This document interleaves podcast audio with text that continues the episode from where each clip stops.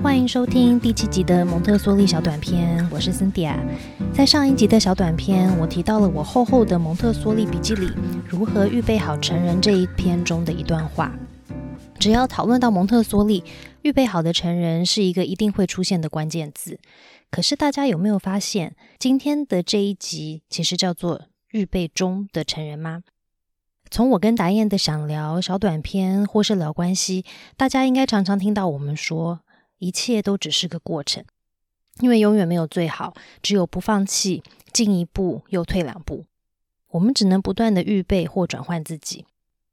我觉得真的没有所谓预备好的成人，只有一直在努力预备中的成人。蒙特梭利医生其实有提供我们怎么预备自己的武功秘籍哦。所以今天我们就来聊聊他要传给我们什么绝世武功吧。首先，到底谁是成人？蒙特梭利所说的成人，是任何一位陪伴、支持、引导孩子的成年人。这就是为什么我们常常听到，在蒙特梭利教室与孩子工作的成人，不是叫老师，而是叫导师或是 guide。我觉得用英文的 guide 来想象成人，其实更有画面。因为 guide 这一个字涵盖了很多的含义。牛津字典说，guide 是位引导者，就是引领你的人。Guide 也可以是一位向导，也就是提供你方向的人。也可以想象，他是一位带你去旅行与探险的导游。guide 又是一位有影响力的人。我们通常称呼在家里的成人为父母或主要照顾者。其实，我认为我们也可以称自己为孩子的 guide。不知道你会不会也觉得，当我们说自己是 guide 的时候，会有一种我不只是孩子照顾者的感觉，好像我在孩子的生命中有更高一层的角色。如果说成人的工作很神圣，好像有点浮夸，但是为什么预备好的成人是蒙特梭利的关键字？就是因为蒙特梭利医生一直重复在告诉成人们，我们有一份影响生命的重要工作，因为这个生命又会再去影响更多的人，会去影响世界。所以我们要持续的去预备自己，不是要成为一个完美的人，而是让我们能尽力去扮演孩子的 guide 这个角色。蒙特梭利医生的秘籍到底怎么说呢？他说，预备可以分成四个从外到内的层次。第一个层次是生理上的预备，第二个层次是专业上的预备，第三个层次是智慧上的预备，第四个层次呢是精神或心灵上的预备。蒙特梭利是一个全人的理论，全人的意思呢，就是说整个人或是完整的人。人就是有身体、有知识、有智慧、有心灵的一个动物。蒙特梭利希望达到的目标，就是整个人不管内外或是身心灵也好，都可以平衡的发展。另外一个说法呢，就是人需要在生理、专业、智慧、精神上预备自己，才能成为一个更完整的人。蒙特梭利理论的另一个重点就是以身作则。如果我们希望我们的孩子在内外都能够好，当他们盖的成人，当然也要努力把我们自己的内外也顾得好好的。当我们的身心灵是平衡的，才能最好的运用我们所学的各种知识与发挥我们的智慧。就像我在第六集内在转换里提到的，很多时候不是理论或哲学出了问题，而是我们自己准备好了吗？接下来，我们就来聊聊刚刚提到的四个层面的第一个层面——生理要怎么预备吧。生理上的预备可以分成五个点。第一点呢，是让我们的生理，也就是我们的身体机能可以健康。有经验的人都知道，跟孩子互动真的非常耗体能。如果是跟幼儿或是刚刚会走的孩子互动，常常需要弯腰，一下走，一下坐，一下蹲，还需要抱。比较大的孩子虽然不用抱了，但是他们的活动量还是很大。有时候成人要跟他们一起动，有的呢还要上山下海。所以在生理上，我们要让自己的状况是好的。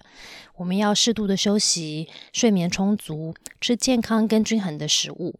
还有一个是我自己觉得非常重要的一点，就是运动。顺便插播一下，其实我从小一直到我三十岁前都非常讨厌运动，可能就是因为太少运动了，所以我每次运动都会感觉很累或是不舒服，所以我就绝对不会自己再主动去做运动。但是现在，如果有人问我要预备当一个妈妈一定要做的事，其中的一项呢，就会是提早在两年前开始建立运动的习惯。真的，因为带小孩真的太累了。如果没有运动，我的膝盖、我的腰、我的手啊，到现在应该都已经废了。研究也显示，睡眠、饮食跟运动跟我们的心理状态很有关联。当我们的睡眠、饮食跟运动不好，通常我们的心情也不会很好，我们就更难活在当下，我们就没办法好好的观察孩子或跟他们有很有品质的互动。那预备我们生理的第二点是我们的手，我们要预备的是让我们的手或指甲可以整洁，避免颜色鲜艳的指甲油，还有避免戴夸张的首饰。我从前真的没有想过还要预备我自己的手，但尤其对小小孩来说，我们的手特别重要。为什么呢？因为还在学习很多大小肌肉动作的小小孩，需要很专心的看我们的手到底在做什么。才知道自己要怎么去模仿，所以成人的手就变得很重要了。因为我们常常需要透过自己的手来示范动作给孩子看，尤其是在蒙特梭利教室里工作的导师，他们需要示范教具，还有很多手的动作。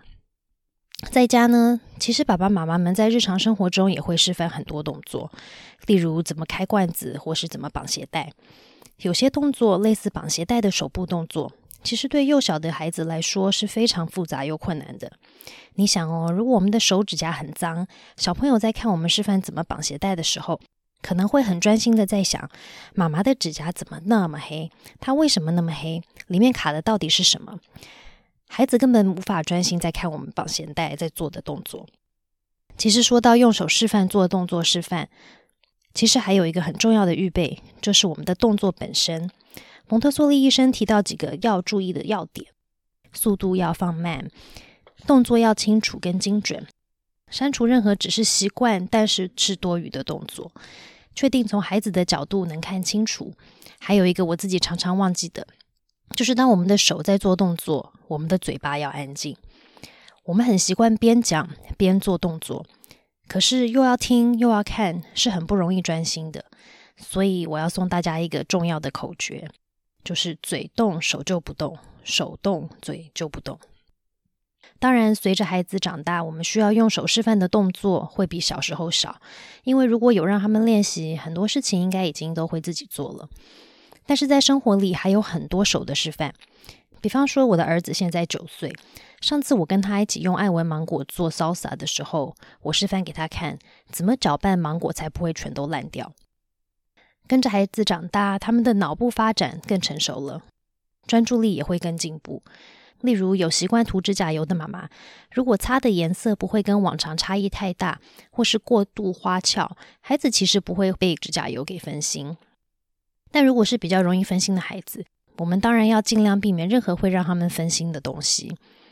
然后就是，不管孩子几岁，如果你希望孩子要保持手部整洁，我们自己的手还是要记得照顾一下哦。预备生理的第三点就是肢体动作。你会不会发现有些人走路的样子跟他的爸爸一模一样？在六岁前，成人的肢体动作特别重要，因为在这个阶段，孩子会像海绵一样，把听到、看到的所有东西都吸进潜意识里。蒙特梭利医生称这个期间的特异功能为吸收性心智 （absorbent mind）。就算超过六岁也是一样，孩子会把我们当做模仿的榜样。所以在我们自己的肢体动作上，也要注意是不是优雅或是有所控制。第四点要预备的是我们的头发，就跟手一样，成人的预备是整洁与干净的头发。这一点我觉得比较直觉。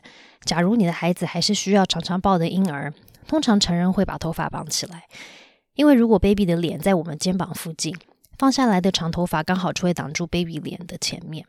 除了挡住他的视线外，也不太卫生。尤其开始练习抓握还不能完全控制力道的时候，小朋友常常会一把抓住我们的头发，是非常恐怖的。我自己是被抓了一次后，就记得一定要把头发绑起来。顺着手需要示范动作的逻辑，如果我们需要让孩子清楚的看到我们在示范的动作，或是要让孩子清楚的看到一个物品的时候，我们也要确定我们的头发不会妨碍到他的视线。最后一点就是成人整体的外貌，因为成人就是孩子的典范，所以整体上我们要注意整洁与美感。针对蒙特梭利导师要求又比家里的成人还要严谨，因为导师在一开始需要跟孩子建立全新的关系。蒙特梭利医生说，导师的外在状态是得到孩子的尊重与信心的第一步，所以导师要有整洁、舒适、专业的衣着，还要注意美感，因为幼儿很自然的会被美感而吸引，所以有美感的导师对孩子就是有一种莫名的吸引力。另外，不必要暴露的身体部位，例如胸部或是内衣等，则也需要避免。为了保护自己的脚，要穿舒适、走路起来安静的室内鞋。听到这里，大家别太担心。蒙特梭利医生不是要提倡外貌协会，而是他要提倡相由心生。无论是导师或是父母，其实当我们的身心灵状态是健康的，我们都会散发一种从内而外的自然美。在下一集，我们再来聊武功秘籍的第二道层面。先预告一下，很多人好奇蒙特梭利的培训课程到底在上些什么，我也会在下一集做分享哦。如果你喜欢这集节目，请在收听的平台给我们五颗星的评价或追踪我们。如果有想聊、想知道的议题，欢迎透过 email、脸书或 IG 留言让我们知道。